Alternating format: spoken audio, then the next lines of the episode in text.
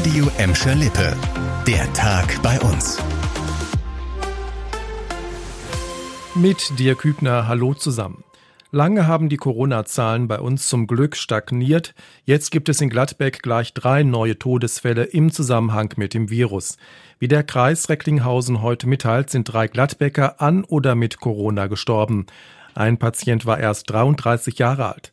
Außerdem sind ein 81-jähriger Mann und eine 83-jährige Frau gestorben. Insgesamt gibt es in Gladbeck, Bottrop und Gelsenkirchen jetzt 698 Todesfälle im Zusammenhang mit dem Virus. Die meisten Patienten sind in der zweiten und dritten Welle Ende 2020 und Anfang 2021 verstorben. Nicht nur wegen Corona stecken die Innenstädte bei uns in der Krise. Immer mehr Händler geben auf, Nachmieter sind nur oft schwer zu finden. Aktuell sucht die Stadt Bottrop für sieben Leerstände im Rathausviertel neue Nutzer. Gefragt sind vor allem neue und nachhaltige Geschäftsideen. Als besonderer Anreiz werden dabei, genau wie im Hansaviertel, bis zu 70 Prozent der Miete zwei Jahre lang von der Stadt übernommen.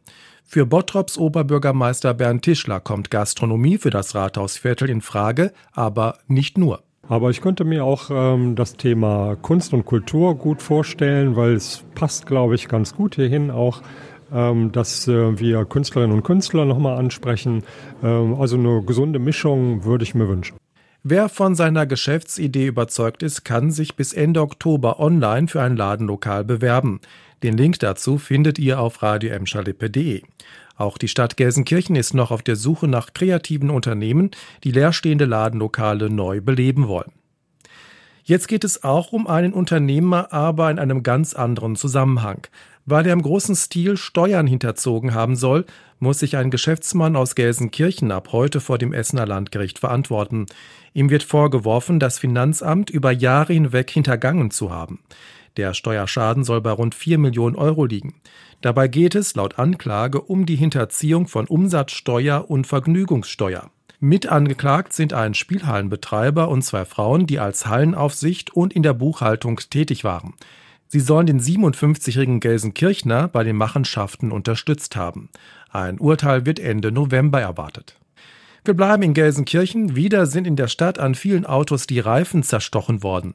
Die Polizei hat dazu zahlreiche Anzeigen aufgenommen, diesmal aus Schalke, Schalke Nord, Bismarck und Bulmke-Hülm. Die Beamten zählen bis jetzt 20 Fälle. Schon in der Vergangenheit gab es in Gelsenkirchen ähnliche Serien, bei denen Reifen zerstochen wurden. Zuletzt vor rund zwei Wochen in Horst und Buhr. Die Polizei sucht Zeugen, die Hinweise zum Täter geben können. Außerdem sollten Autofahrer in den betroffenen Stadtteilen die Reifen genau untersuchen. Denn aufgrund der kleinen Einstichlöcher sei es auf den ersten Blick nur schwer zu erkennen, ob Reifen beschädigt worden sind. Das war der Tag bei uns im Radio und als Podcast. Aktuelle Nachrichten aus Gladbeck, Bottrop und Gelsenkirchen gibt es jederzeit auf radio und in unserer App.